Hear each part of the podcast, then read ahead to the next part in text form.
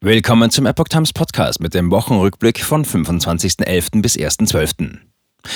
Luxemburg senkt Mehrwertsteuern gegen Inflation und Staatsbürgerschaft kein Black Friday-Angebot. Ein Artikel von Katrin Sumpf vom 2. Dezember 2022. Von einer Katze, die für Fahrradhelme wirbt, bis zu einer explosiven Mischung vieler Risiken an den Finanzmärkten. Ein unvollständiger Rückblick auf die Woche in Kurznachrichten. Katze mit Fahrradhelm. Pitaro, ein zehnjähriger Kater, ist der neueste Star eines YouTube-Videos der Polizeiverwaltung der Präfektur Shimane in Japan. Er wirbt für das Tragen von Fahrradhelmen. Polizei, Ministerien, Firmen und viele andere setzen in Japan auf Kawaii, was mit süß übersetzt werden kann. Niedliche Tiere sollen Botschaften überbringen, nun auch bei der Polizei. Japaner lieben Katzen. Katzencafés verkaufen Streicheleinheiten. Besonders beliebt sind junge, neue und niedliche Tiere. Ältere Katzen landen nicht selten in Tierheimen und werden nach Ablauf einer Frist von einer Woche getötet. Eisentänze. Fußball in Katar hat einen eigenen Sound. Das Stadion 974 klingt, als würde gleich ein krachender Donner eines Gewitters folgen. Die Konstruktion besteht aus dem Blech und Stahl recycelter Schiffscontainer. Wenn 40.000 Menschen trampeln, erzeugen sie eine entsprechende Geräuschkulisse. Als 25.000 Mexikaner tanzten, wackelte die ganze Konstruktion. Die Arena wird nach der WM abgebaut und in der uruguayischen Stadt Maldonado neu errichtet. Luxemburg senkt Umsatzsteuern. Um Abhilfe in Sachen Inflation zu schaffen, senkt Luxemburg fast alle Mehrwertsteuersätze. Zwischen dem 1. Januar 2023 und dem 31. Dezember 2023 wird der Standardmehrwertsteuersatz von 17% auf 16% gesenkt. Der mittlere Satz sinkt von 14% auf 13% und der reduzierte Satz, insbesondere für Gas und Strom, sinkt von 8% auf 7% Der stark reduzierte Mehrwertsteuersatz von 3% wird nicht weiter reduziert. Es gibt keine ausdrückliche Verpflichtung für Händler, die Reduzierung an die Kunden weiterzugeben. Einfach rübergelangt. Ein ungewöhnlich großer Passagier führte zur Annullierung von sechs Flügen am Flughafen in München. Er griff über eine Sicherheitssperre nach seinem Handgepäck vor dem Ende der Kontrolle. Nach dem Vorfall musste der Betrieb im Terminal 2 für etwa eine Stunde unterbrochen werden, Flüge wurden annulliert. Der Mann lief anschließend zum Gate und wollte zu seinem Flug nach Barcelona. Warum er sein Gepäck unkontrolliert nahm, könne er selbst nicht erklären, berichtet ein Sprecher der Bundespolizei. Staatsbürgerschaft kein Black Friday-Angebot. Die Opposition ist offen für Änderungen bei der Einwanderung und der Staatsbürgerschaft. Eine grenzenlose Einwanderung, wie SPD und Grüne sie bevorzugen, können nicht funktionieren. Zudem legten FDP und CDU Wert darauf, dass die deutsche Staatsangehörigkeit nicht am Anfang, sondern am Ende eines Integrationsprozesses vergeben wird. Asyl- und Migrationspolitik der Ampel sei in eine deutliche Schieflage geraten und sollte dringend korrigiert werden, erklärt der bayerische Innenminister Hermann. CDU-Generalsekretär Mario Zeyer sagt, die die Staatsangehörigkeit ist kein Artikel, den es bei Black Friday im Sonderangebot gibt. Reallöhne sinken um 6 Prozent. Inflation lässt die Reallöhne in Deutschland immer weiter zusammenschrumpfen. Im dritten Quartal sanken die Reallöhne um 5,7 Prozent, obwohl die Löhne auf dem Papier um 2,3 Prozent höher lagen als im Vorjahreszeitraum. Das ist der stärkste und langanhaltendste Reallohnverlust seit 2008. Damit mussten Beschäftigte bereits das vierte Quartal in Folge einen Verlust hinnehmen. Zwischen April und Juni sanken die Reallöhne um 4,4 Prozent, von Januar bis März um 1,8 Prozent und im letzten Quartal 2021 um 1,4 Prozent gegenüber dem jeweiligen Vorjahresquartal. Gefahr des Greenwashings. Nicht überall, wo bei Geldanlagen grün draufsteht, ist auch grün drin. Das ergab eine Auswertung von mehr als 800 als besonders nachhaltig Dark Green etikettierten Fonds. 547 davon sind auch in Deutschland handelbar. Aufgedeckt wurde dies durch ein internationales Medienprojekt, woran neben dem Handelsblatt acht weitere europäische Medienhäuser sowie die niederländischen Plattformen Follow the Money und Investico beteiligt waren. Knapp 48 Prozent der Fonds waren auch dort beteiligt, wo kein ökologischer Mehrwert zu erkennen ist.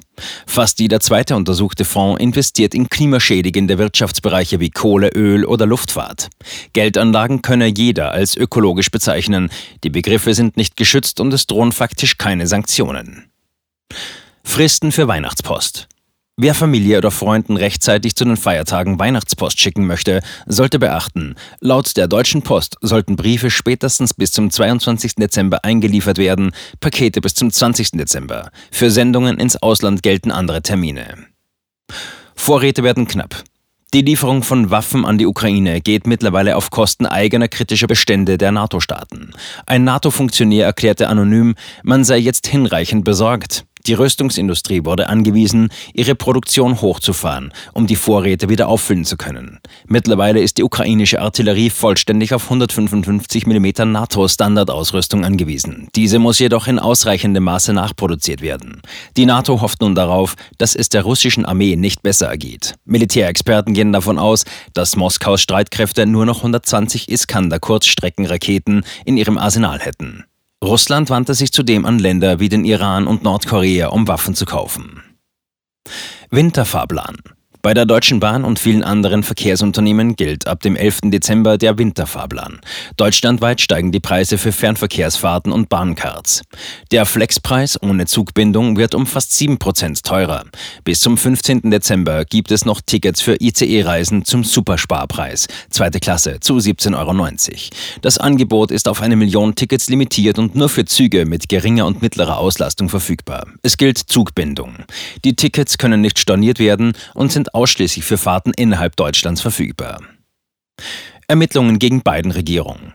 Kaum haben die Republikaner die Mehrheit im Repräsentantenhaus, starten sie Untersuchungen gegen die beiden Regierungen. Dabei geht es unter anderem um die lasche Grenzpolitik, den Missbrauch von Bundesmitteln, die Rolle des FBI sowie die dubiosen Geschäfte des Sohnes von Präsident Joe Biden. Mindestens 42 Regierungsmitarbeiter der beiden Regierungen wurden für Anfang 2023 vor den Kongress vorgeladen. Allein zur lokalen Grenzpolitik Joe Bidens wurden mehr als ein Dutzend Regierungsbeamte vorgeladen. Weitere Schwerpunkte der Untersuchungen sind der Ursprung von Covid-19, der umstrittene Abzug des US-Militärs aus Afghanistan sowie die Vorwürfe gegen Hunter Biden. 15 Jahre. Nach langen Verhandlungen will Katar nun doch Flüssiggas LNG nach Deutschland liefern ab 2026. Ein Lieferabkommen mit einer Laufzeit von 15 Jahren sei geschlossen worden, teilte das katarische Energieministerium mit.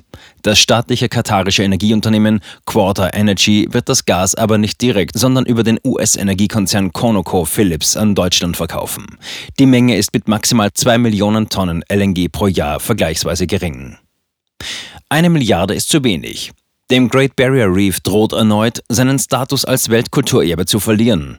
Es sei deutlich durch Klimawandelfaktoren beeinträchtigt und es fehle an klaren Klimazielen, bemängeln Eleanor Carter und Hans Tulstrup. Eine Milliarde australische Dollar, 649 Millionen Euro, die die australische Regierung in den kommenden neun Jahren einsetzt, sei zu wenig. Beobachtungen am Riff widerlegen jedoch die Aussagen von Klimaalarmisten. 2022 verzeichnete das nördliche und zentrale Great Barrier Reef die höchste Korallenbedeckung Entdeckung seit Beginn der Überwachung vor 36 Jahren. In der südlichen Region von Proserpine bis Gladstone ging der Bewuchs verglichen mit dem Jahr 2021 von 38 auf 34 Prozent zurück. Privates LNG-Terminal. Am 24. November traf die erste schwimmende Regasifizierungs- und Speichereinheit, die Teil des Flüssiggasterminals in Lubmin sein wird, in Deutschland ein. Die FSRU-Anlage ist Teil eines einzigen und ersten privat finanzierten LNG-Terminals des Landes. Das Schiff lief unter norwegischer Flagge, ist Eigentum von Hoeg LNG und hat eine Kapazität von 145.130 Kubikmetern. Es wird im Industriehafen Lubmin eingesetzt. Dazu wird der Tiefgang von 9,6 auf 5,2 Meter verringert. Zudem werden Rohradapter installiert, damit die Anlage exakt an das Pipeline-Netz an Land angeschlossen werden kann. Schwierige Finanzmärkte. Finanz- und Wirtschaftsfachleute warnen vor Instabilität der Finanzmärkte. Es sei eine explosive Mischung vieler Probleme und Risiken entstanden, die sich auch gegenseitig verstärken.